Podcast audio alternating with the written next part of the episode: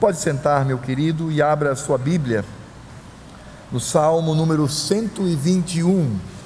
Nós estamos tratando aqui uma série toda especial, vivenciando esse momento da nossa nação, momento de eleições para presidente, e de fato precisamos colocar o nosso coração no seu devido lugar, crendo de fato naquilo que o Senhor tem feito por nós nós já vimos vários assuntos acerca deste tema, vimos baseado em Isaías que o Senhor Cristo, ele está no trono, ele reina sobre todas as coisas. Nós vimos através do salmista que a nossa confiança não está em carros e cavalos, mas está no Senhor. Vimos pelo testemunho de Elias que o Senhor é aquele que ainda no momento de perseguição, ele é aquele que nos conduz com segurança. Nós vimos através do profeta Isaías que nós não podemos nos mancomunar com aqueles que são ímpios, corruptos, ladrões, mentirosos, mas precisamos firmar a nossa vida com a verdade, a verdade do Senhor Deus e na Sua lei. E hoje nós veremos sobre onde está de fato a nossa verdadeira confiança, onde de fato está a nossa proteção, porque de fato, quando nós vivenciamos momentos de crise, a nossa tendência é olhar para as crises e olhar em redor para ver qual a saída para esta crise. Talvez essa saída seja do ponto de vista econômico, talvez seja do ponto de vista social, político, talvez seja do ponto de vista emocional, enfim, nós temos várias formas de olhar ao redor e encontrar ou tentar encontrar a saída para a nossa crise. Mas nós vamos hoje relembrar neste salmo de romagem, de fato, em quem nós devemos confiar. E o salmo número 121 diz assim: Cântico de romagem, eleva os olhos para os montes, de onde me virá o socorro? O meu socorro vem do Senhor que fez os céus e a terra. Ele não permitirá que os teus pés vacilem, não dormitará aquele que te guarda. É certo que não dormita nem dorme o guarda de Israel. O Senhor é quem te guarda, o Senhor é a tua sombra, a tua direita. De dia não te molestará o sol, nem de noite a lua. O Senhor te guardará de todo o mal, guardará a tua alma.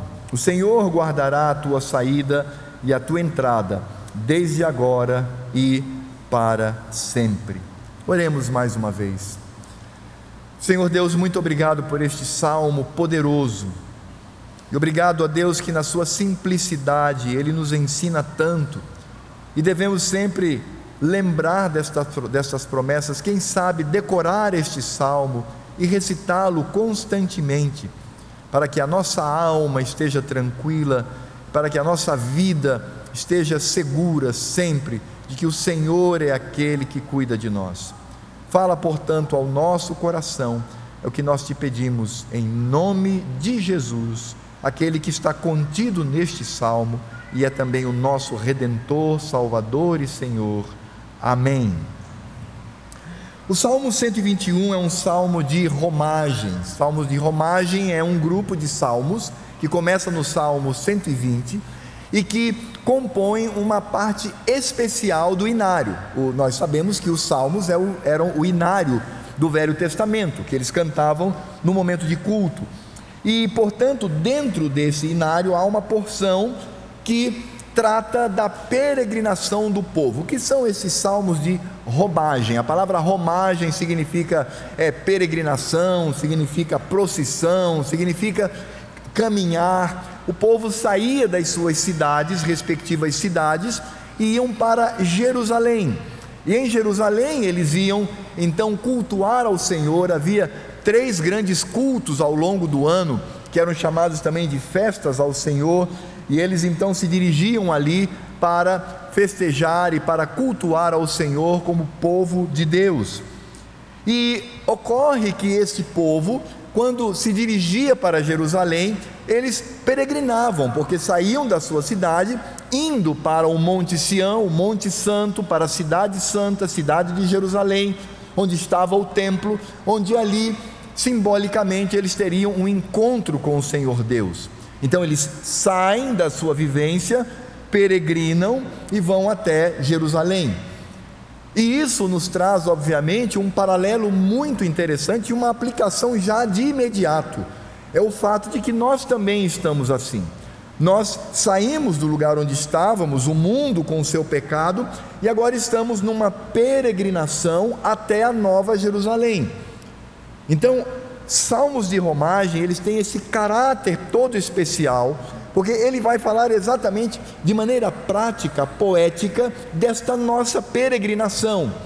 Então, quando os nossos irmãos do passado peregrinavam fisicamente por desertos, montanhas, noite, dia, e enfrentando os perigos, sejam das feras, perigos da noite, do dia, de bandidos, quando eles estavam ali por vezes aflitos, numa situação que poderia trazer instabilidade, eles então cantavam esses salmos, e esses salmos então reforçavam a sua vida. Por isso que os salmos de romagem, eles são os mais humanos que existem, humanos no sentido de mostrar a nossa fraqueza, mas ao mesmo tempo a glória do Senhor sobre nós.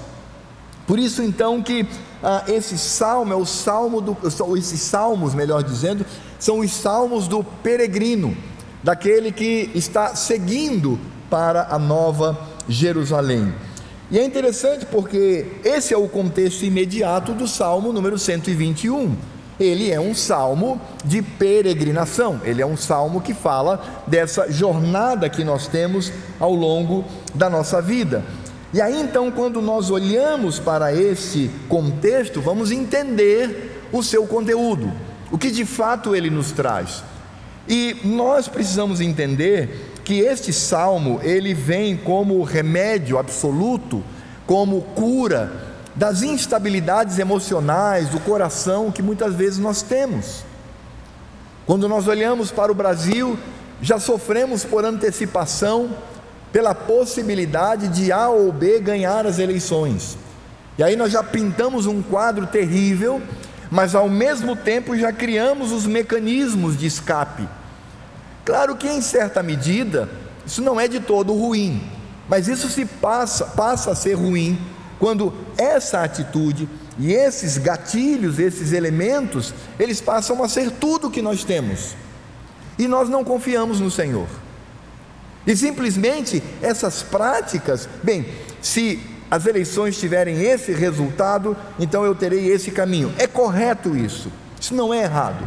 O problema é quando estes caminhos se tornam um ídolo na minha vida.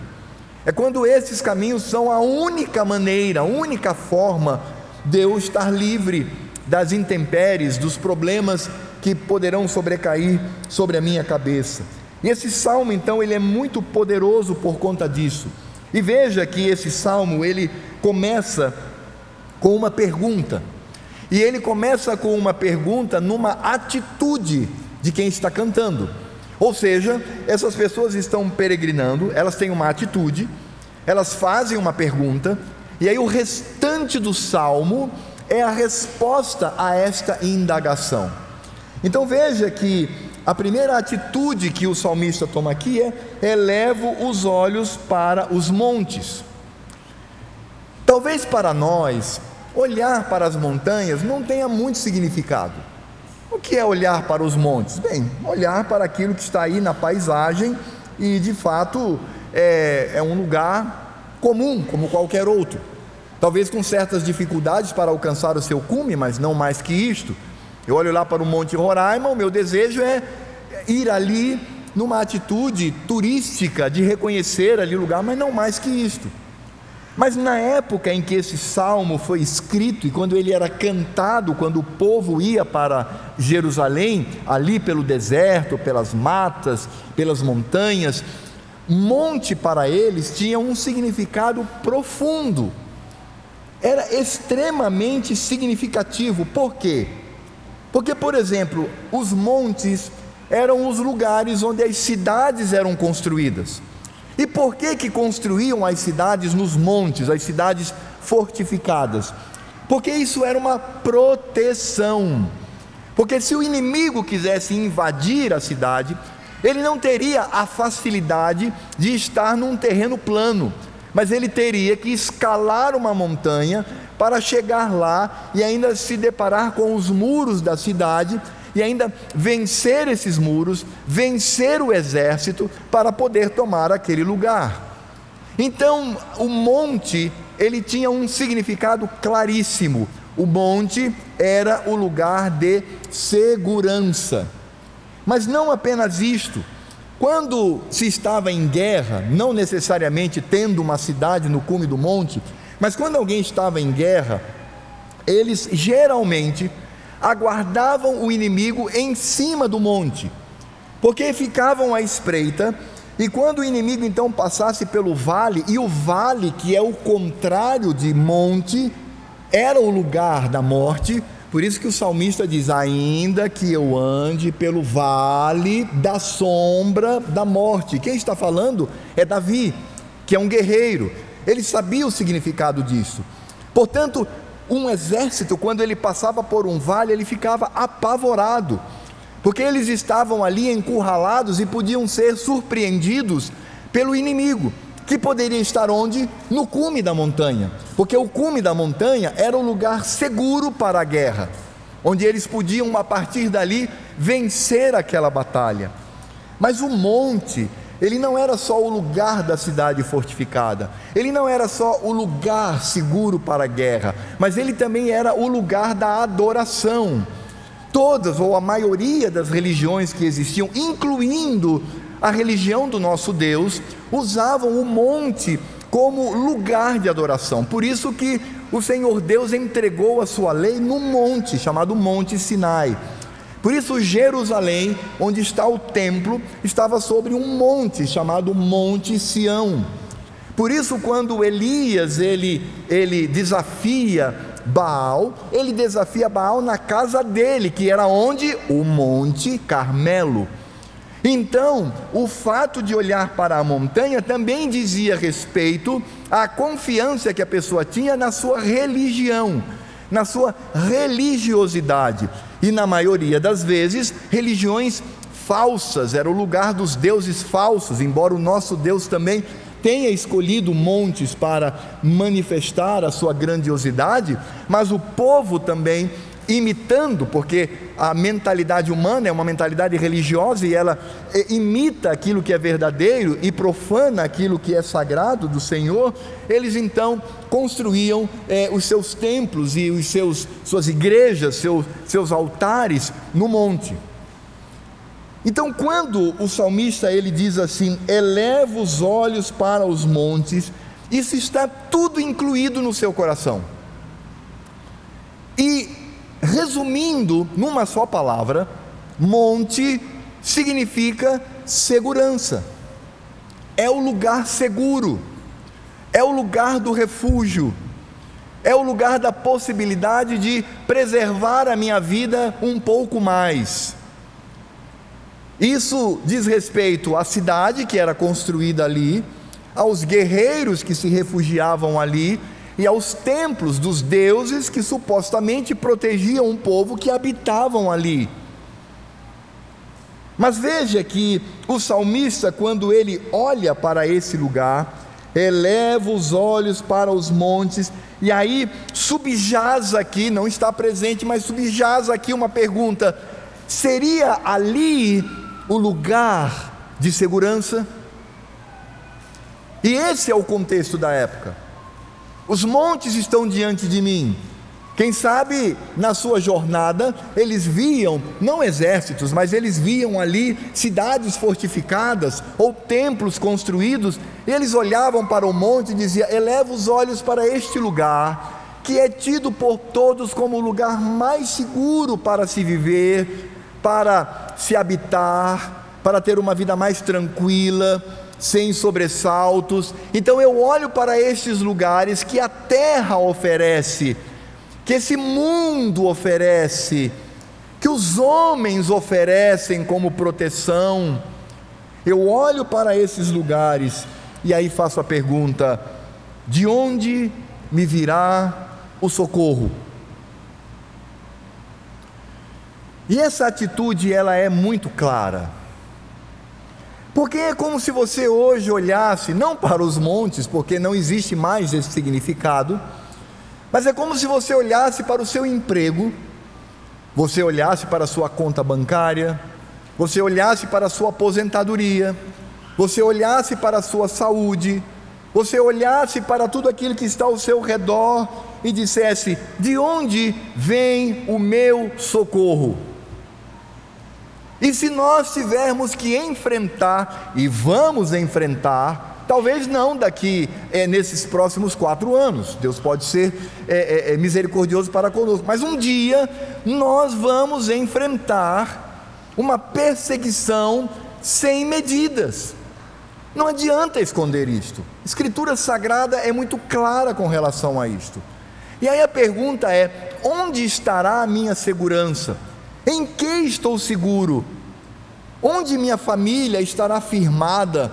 Onde meus filhos poderão ter uma vida um pouco mais branda, um pouco mais tranquila? Onde eu mesmo posso ter uma vida de tranquilidade? De onde vem o meu socorro? Essa é a pergunta do salmista. E essa é a pergunta, amados, que nós fazemos todos os dias e agora mais do que nunca. Porque o dia 30 está aí.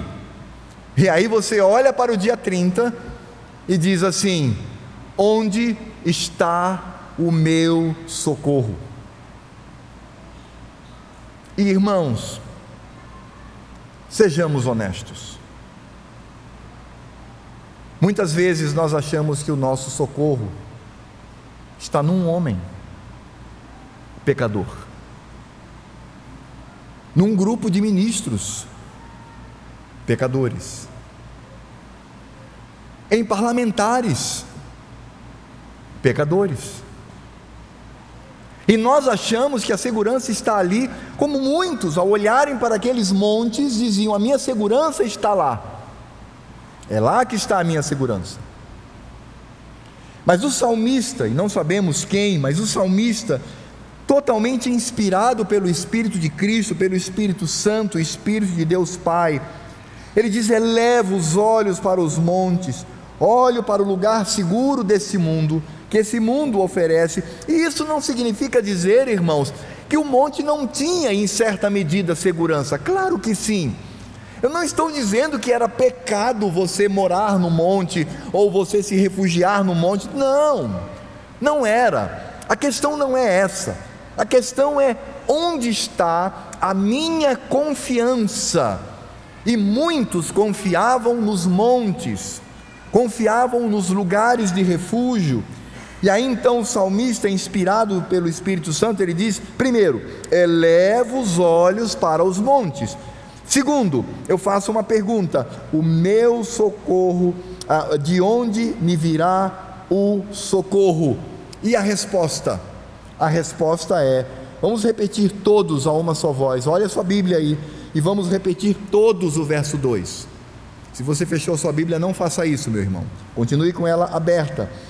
Salmo 121, verso 2 diz assim: Eleva os olhos para os montes, de onde me virá o socorro? Onde está a resposta? Leiamos todos. O meu socorro vem do Senhor que fez os céus e a terra. Repita mais uma vez e leia com a sua mente e leia com o seu coração. Leia, por favor.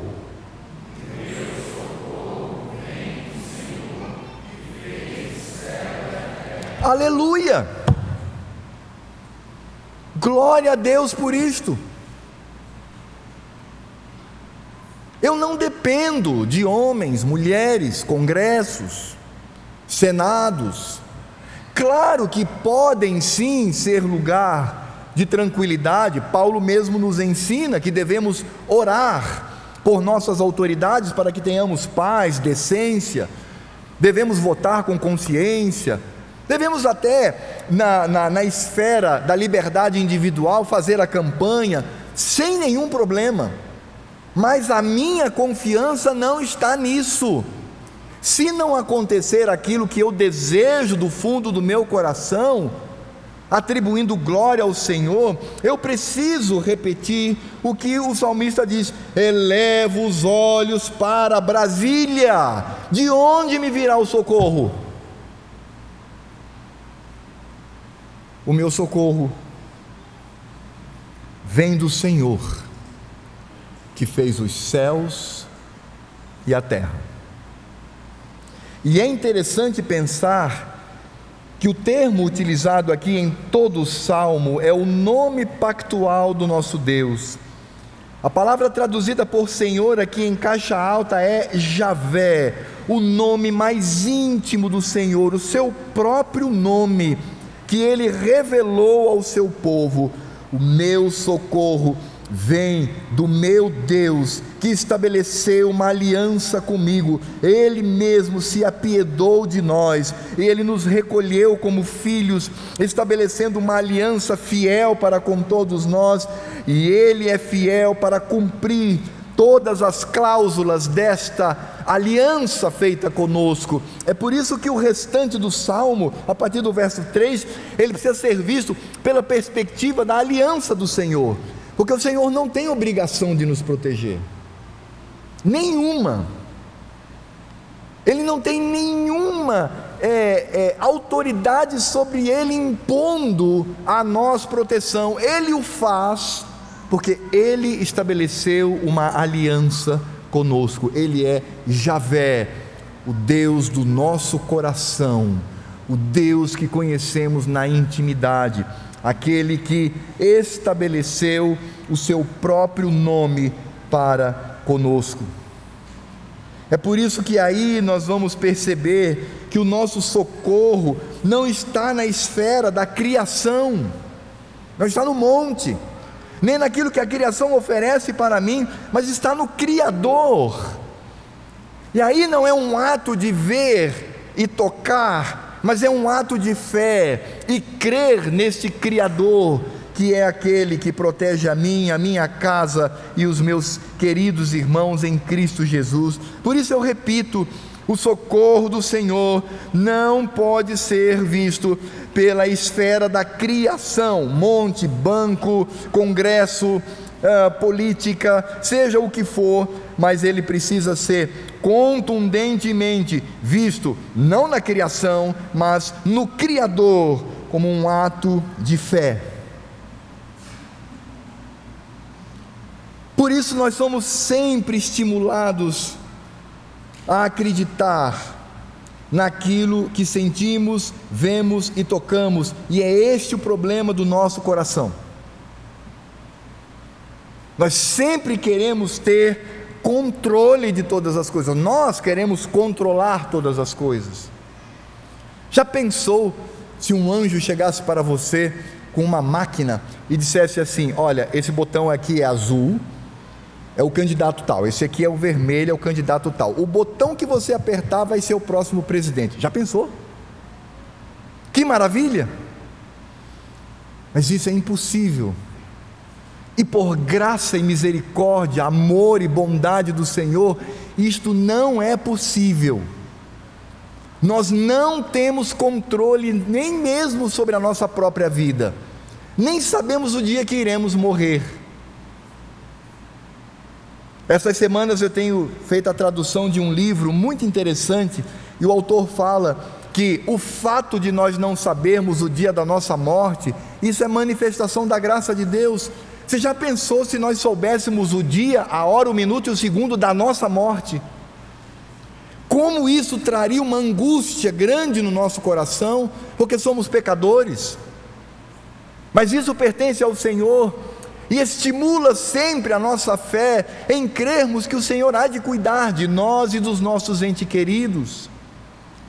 Então precisamos nos afastar desses estímulos em acreditar somente naquilo que sentimos, vemos, tocamos e que supostamente controlamos.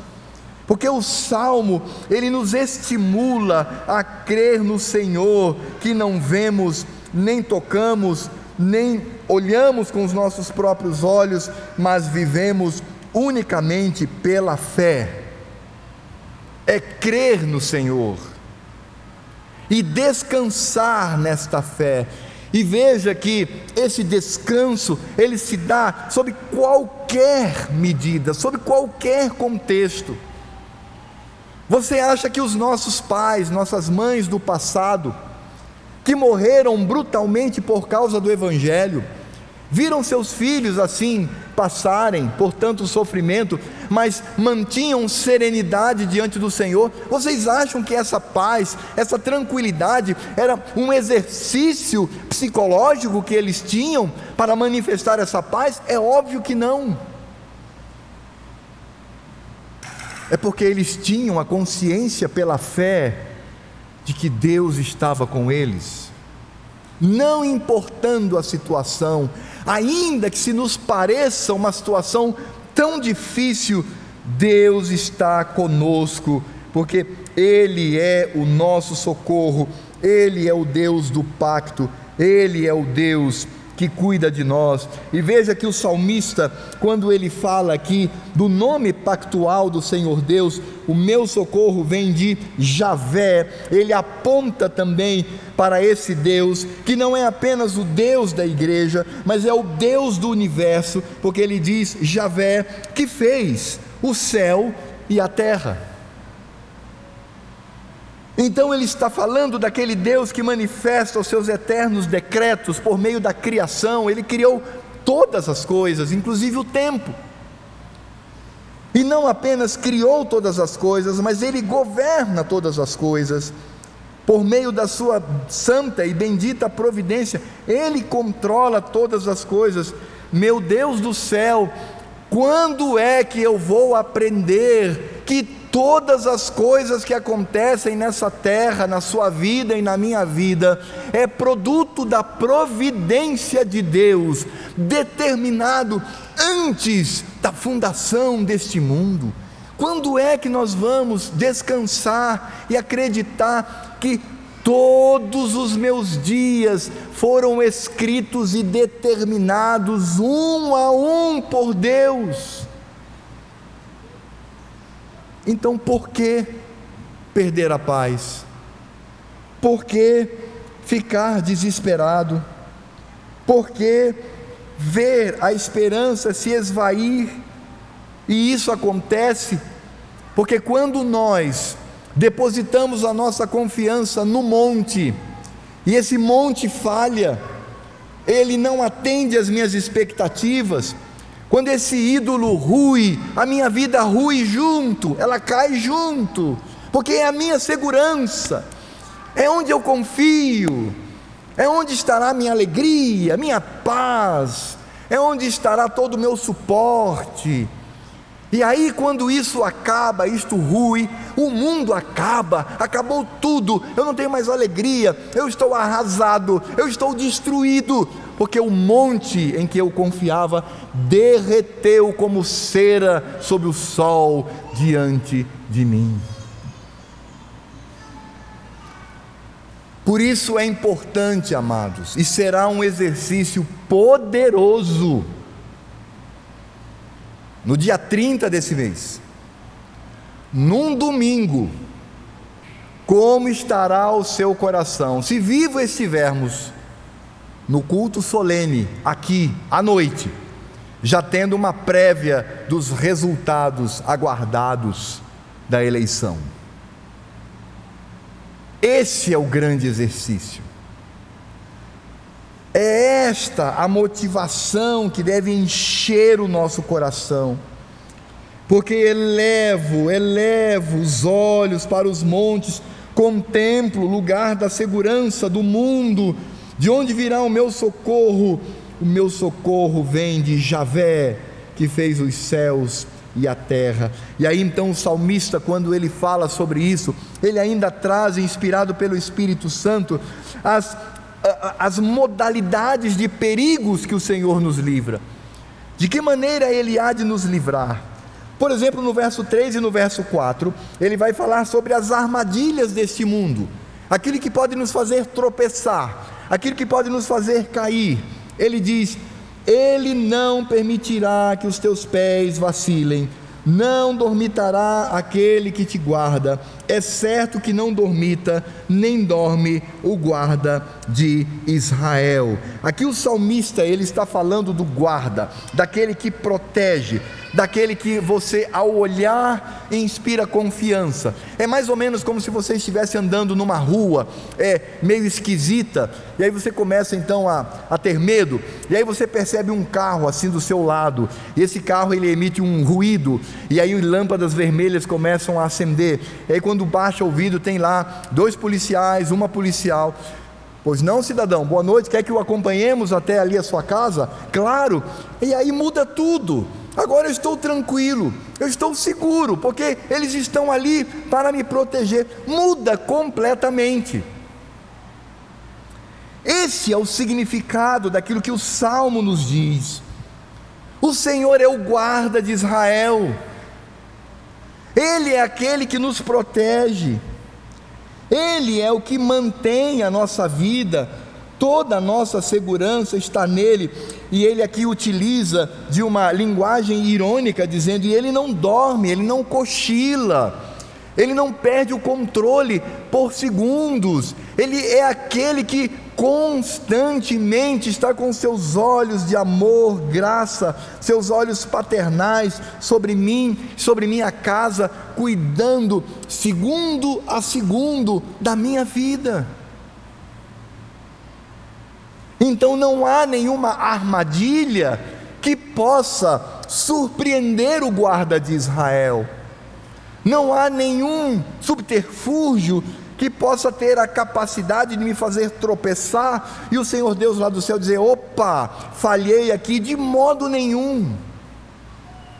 Nada há de fazer com que os meus pés venham vacilar, e é óbvio que essas pessoas que estavam ali peregrinando, como nós estamos peregrinando também, estavam ali peregrinando rochas, pedras, madeira, armadilhas de bandidos, feras, tudo estava ali e poderia ser uma armadilha para que ele pudesse tropeçar, ou mesmo tropeçar acidentalmente, quebrar uma perna. Ele diz: O Senhor é aquele que cuida de nós, os nossos pés não tropeçarão, não vacilarão, porque o guarda de Israel está conosco. A segunda modalidade de perigos que nós temos aqui não são apenas as armadilhas da vida, mas também as intempéries, ou seja, é, as variações que podem surgir sobre nós, como está aqui no versos 5 e 6. Ele continua dizendo: O Senhor é quem te guarda, o Senhor é a tua sombra, a tua direita. De dia não te molestará o sol, nem de noite a lua. Por que, que nós estamos falando aqui das intempéries da vida, ou das, dos, das, das, dos, daquilo que vacila ao longo da minha vida? Porque ele fala dia e noite.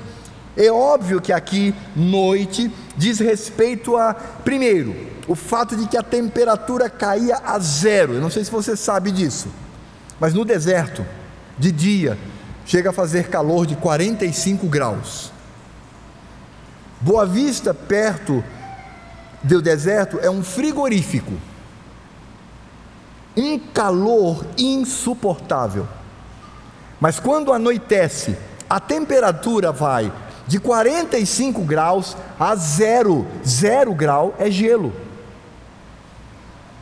Então você imagina como é que você anda num lugar assim. De dia tem que estar com o mínimo de roupa possível. Mas à noite você tem que ter um capote, tem que ter capa, tem que ter cobertor, tem que ter tudo, senão você morre de frio. Então essas variações, elas também podiam trazer insegurança para aquelas pessoas, mas além disso, durante o dia, nós tínhamos os perigos do dia. Aquilo que poderia causar insolação, doença, é, mal-estar, e à noite havia, portanto, os perigos da noite que eram peculiares da noite, também como serpentes venenosas e tantas outras questões que podiam assolar a vida do peregrino, e ele diz assim: O Senhor é aquele que está fazendo sombra na minha direita. É por isso que ele fala de sol e ele fala de lua, e a lua aqui é no sentido de lua cheia, essa lua pujante. Então, tanto o sol quanto a lua, e todas as adversidades do dia no deserto e da noite do deserto, não vão me molestar, porque a sombra do Senhor está sobre mim.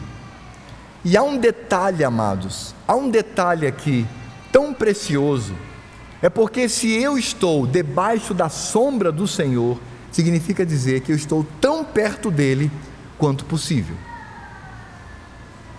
Você já tentou fazer sombra para alguém? Sua esposa, seus filhos? Você está no sol quente, vendo que a esposa está sofrendo, o filho está sofrendo, e aí você, como um bom cavalheiro, como um bom homem, você se coloca entre o sol e aquela pessoa, diz: Não, deixa eu ficar aqui, meu amor. Ou então, não, filho, deixa eu ficar aqui que eu vou te proteger. Isso só é possível se você estiver próximo dele. Você não vai poder fazer isso estando a dois metros, três metros, quatro metros dele.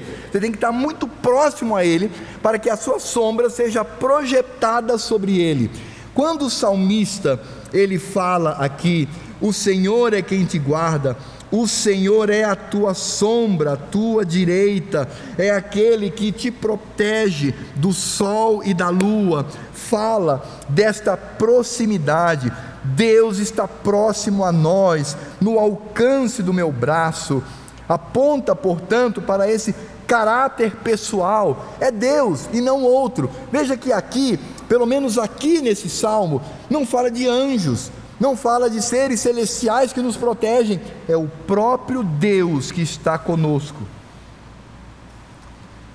Portanto, os problemas ligados do dia e da noite, temperatura e outros problemas, lembrando que o povo está majoritariamente no deserto, demonstra que o Senhor Deus, o Deus do pacto, é aquele que caminha próximo a mim.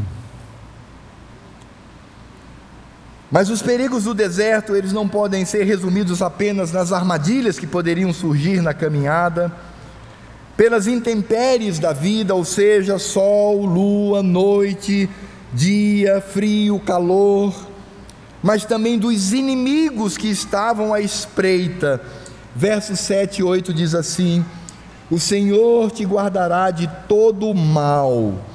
Essa expressão mal aqui ela, ela é personificada, ou seja, pode ser maldade como atitude de algo, ou então alguém ou algum animal que pode me causar prejuízo.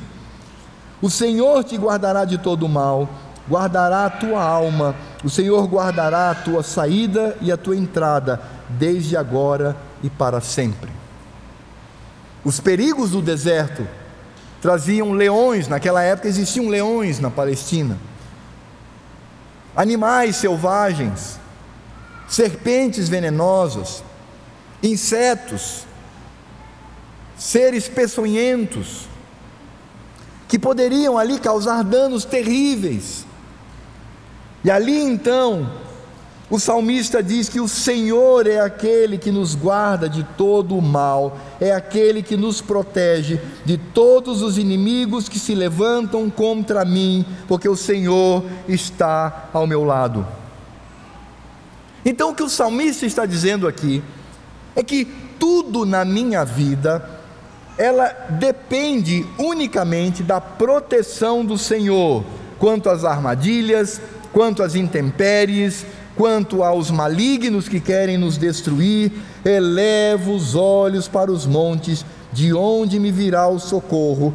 O meu socorro vem do Senhor, que fez os céus e a terra.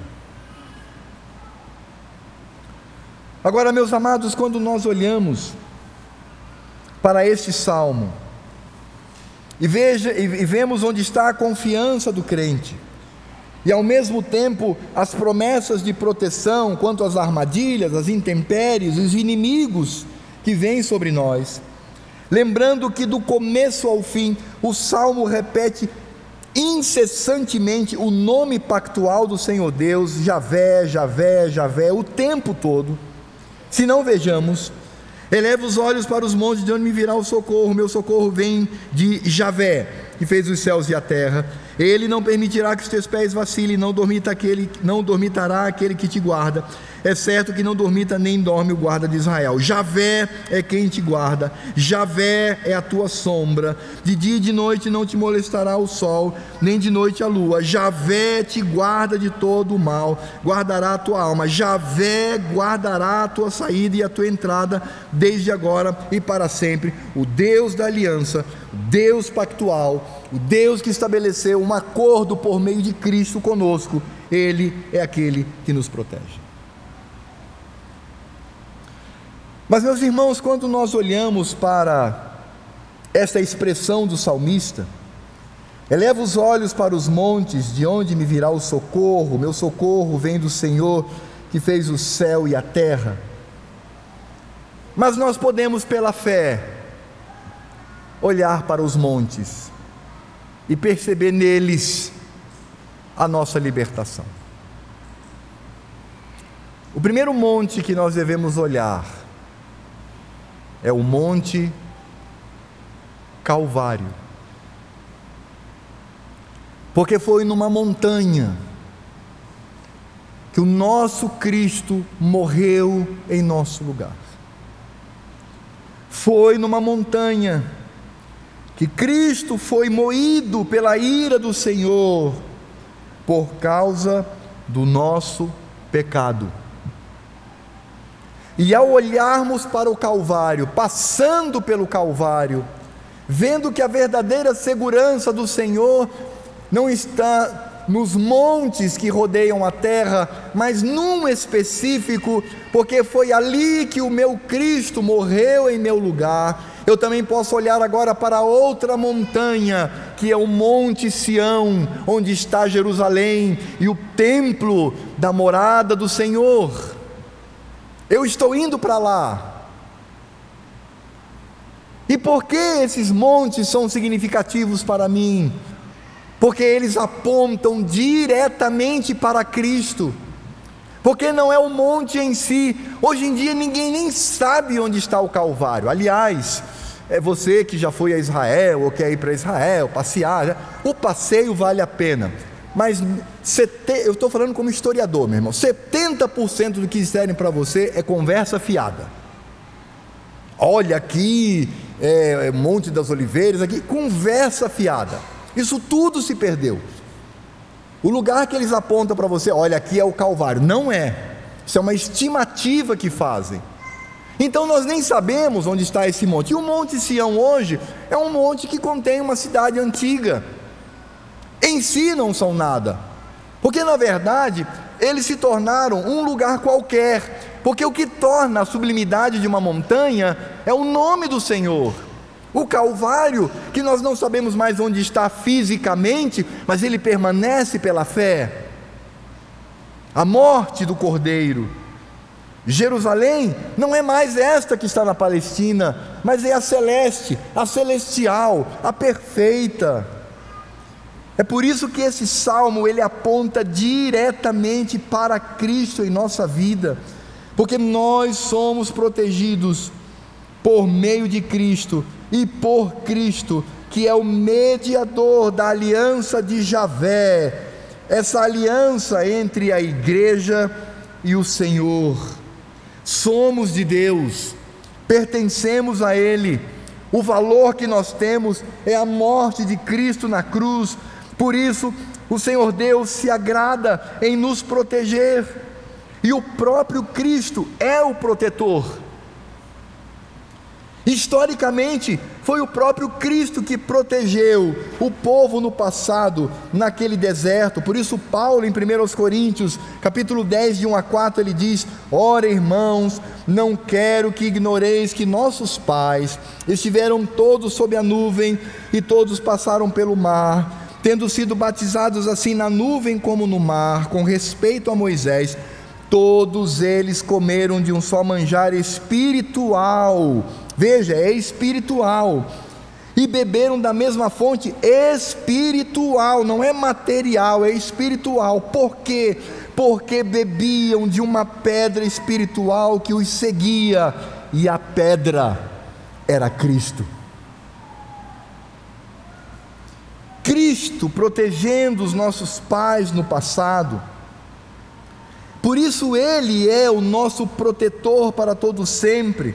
Por isso em Mateus 28, 18 a 20 diz: Jesus, aproximando-se, falou-lhes dizendo: Toda autoridade me foi dada no céu e na terra. Ide, portanto, fazei discípulos de todas as nações, batizando-os em nome do Pai e do Filho e do Espírito Santo, ensinando-os a guardar todas as coisas que vos tenho ordenado e eis que estou convosco todos os dias, todos os dias, não semana sim, semana não, mês sim, mês não, todos os dias, até a consumação do século.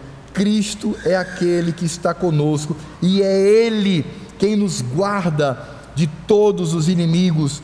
Todavia, segundo Tessalonicenses 3,3, Todavia, o Senhor Cristo é fiel, ele vos confirmará e os guardará do maligno. Então, todas as armadilhas, todas as intempéries da vida, todos os inimigos que se levantam contra nós, debaixo da proteção do Senhor, somos mais que vitoriosos.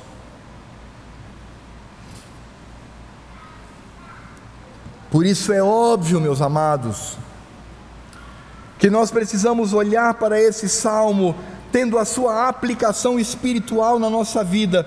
Esse salmo não, não significa dizer que hoje eu não possa pegar uma doença mortal, que eu não possa morrer por um tiro, que eu não possa ser assassinado por causa do Evangelho, que eu não tenha a minha vida destruída em termos de corpo, matéria, não. Esta segurança, ela se dá na minha jornada até Jerusalém celeste.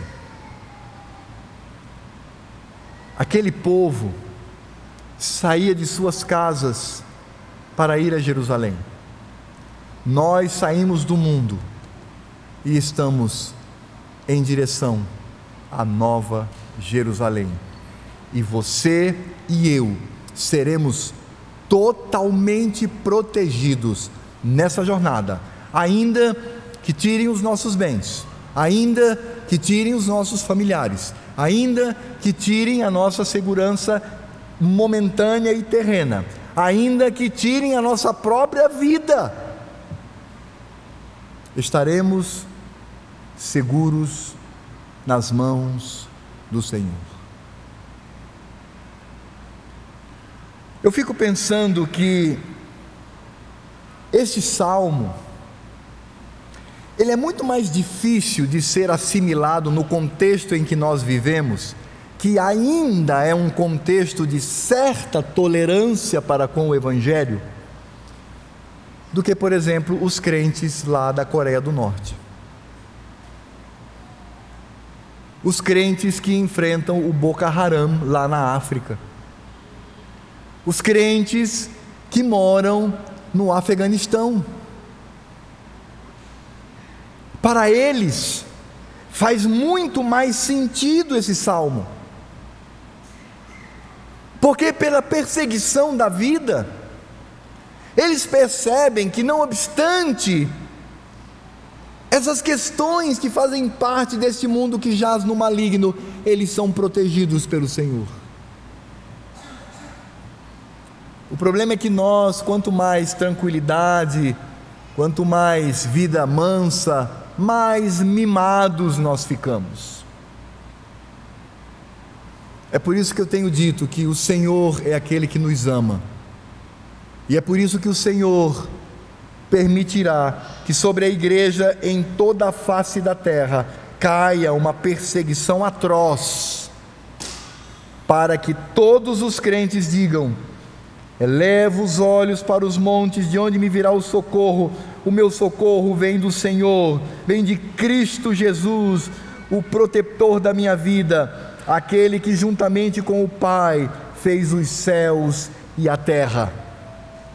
Podem matar o meu corpo, podem matar os meus familiares, mas nós estamos seguros em Cristo Jesus porque Deus é aquele que nos ama profundamente. A ação de Cristo sobre nós ocorre por amor, graça e misericórdia. Como eu disse no início, ele não tem a obrigação de fazê-lo, mas ele faz porque escolheu nos amar. E aí, trazendo algumas aplicações, amados, à nossa vida, poderíamos trazer aqui algumas questões bastante contextuais.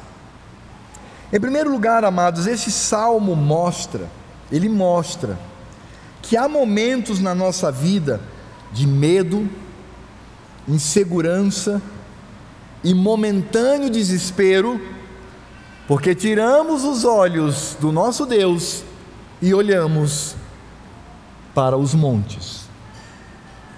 Como isso é comum?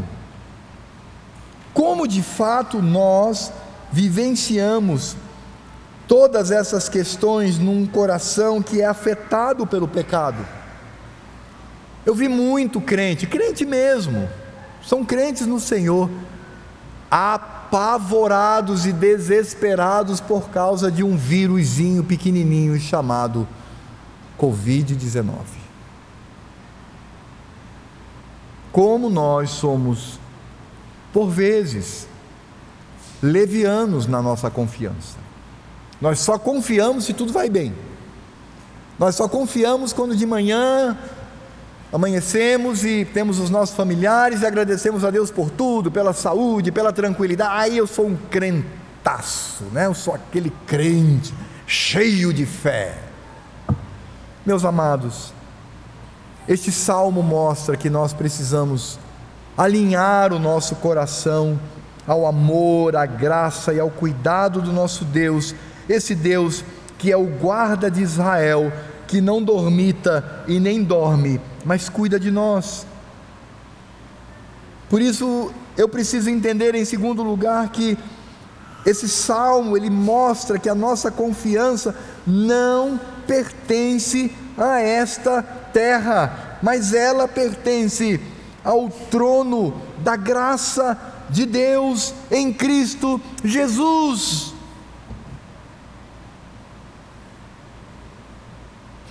Não há nada nessa terra que você possa se agarrar para ter segurança, homens, instituições, empresas, valores, nada. Sabe o que me chama a atenção? É que o autor desse salmo morreu, está com o Senhor na glória. Então, como se aplica esse salmo na vida dele? Se ele, ele morreu, morreu de alguma coisa. Ou ele foi assassinado, ou ele caiu, ou ele pegou uma doença. Portanto, esse salmo, ele se aplica à nossa peregrinação sobre essa terra. Essa confiança, portanto, não está nessa terra. Os mundanos, os ímpios, é que se agarram com tudo nessa terra eu não sei se você já viu um ímpio morrer, eu já vi, já estive no momento da morte de um ímpio.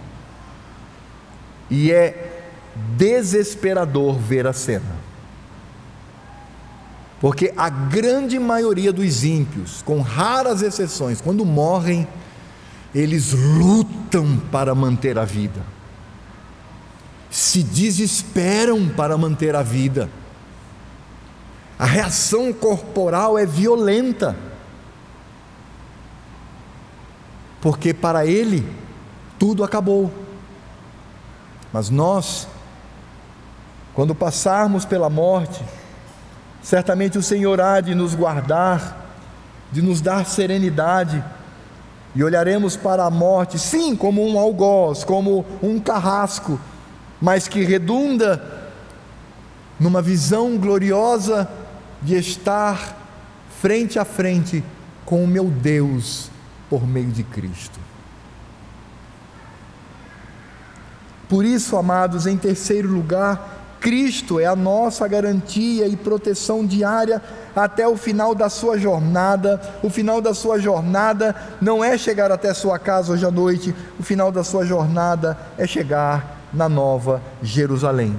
Quando nós chegarmos diante dos muros de Jerusalém e uma voz poderosa dizer: Abra os portões, acaba de chegar o meu filho, acaba de chegar a minha filha, e aqueles portões pesados da Nova Jerusalém abrir, e aí você vai contemplar e ver a Cristo de braços abertos, aí você vai olhar para o passado, sim, você vai lembrar, você vai lembrar dessa vida, e aí você vai ficar como eu vou ficar, constrangidos. Como é que eu, e não somente eu, mas eu induzi minha família e os meus queridos a se apegarem àquilo, e agora eu estou diante do Cristo, de braços abertos, dizendo: Venha, meu filho. Você chegou, não há mais o que temer. Nós precisamos levantar os nossos olhos para cima dos montes nessa terra. Olho para eles e digo: De onde virá o meu socorro? Eu levanto os meus olhos e pela fé contemplo o trono de Cristo e digo: O meu socorro vem do Senhor, que fez os céus e a terra. Ele é o autor e consumador da nossa fé. E meus irmãos, nós passaremos por um exercício maravilhoso. Dia 30 desse mês. É no dia 30 desse mês, se vivo estivermos, que este salmo vai fazer sentido na minha vida. Se por um lado ganhar o nosso candidato, ou pelo menos da maioria, vou ficar feliz, alegre, claro, sem problema, mas eu vou dizer, mas Senhor, não é Ele, mas é Cristo. Se o outro lado bandido ganhar, isso de fato será um impacto muito grande no nosso coração. Mas eu vou dizer assim: elevo os meus olhos para o trono presidencial em Brasília. De onde virá o meu socorro? O meu socorro vem do Senhor, que fez os céus e a terra. Quero convidar aqui o diácono Adriano para vir aqui e orar ao Senhor. Fiquemos de pé. Oremos. Senhor Deus, nosso Pai, Sua palavra é reta, ela incomoda os nossos corações, Senhor Deus, e damos graças a Ti por isso. Muito obrigado pela palavra pregada hoje à noite, que realmente incomodou o meu coração e tem incomodado o coração de muitos aqui, Senhor Deus, que buscamos nesse mundo o conforto, mas este mundo, Senhor Deus, jaz do maligno, Sua palavra diz isso. E que nós possamos, Senhor Deus, olhar para o alto e esperar de Ti, Senhor Deus, a Tua volta, onde resgatará aqui a Tua igreja, para morarmos num lugar, Senhor Deus, livre de máculas, de pecado, de choro, de dor, de esperanças vãs também. Tem misericórdia de nossas vidas, Senhor Deus. Nos dê uma semana na tua presença, no nosso trabalho, no estudo, em tudo que façamos, seja para honra e glória do seu nome. Em nome de Jesus que agradecemos e pedimos amém. E agora que a graça do Senhor Jesus, o amor de Deus Pai, a comunhão e a consolação do Espírito Santo estejam sobre a nossa vida sobre a vida de todo o pequenino povo de Deus espalhado por essa terra, que aguarda a sua consumação em Cristo Jesus, quando ele vier a essa terra para nos buscar como noiva. Por isso nós clamamos: Vem, Senhor Jesus, Maranata, leva-nos para a eternidade contigo. Esse é o nosso desejo. Amém. Amém.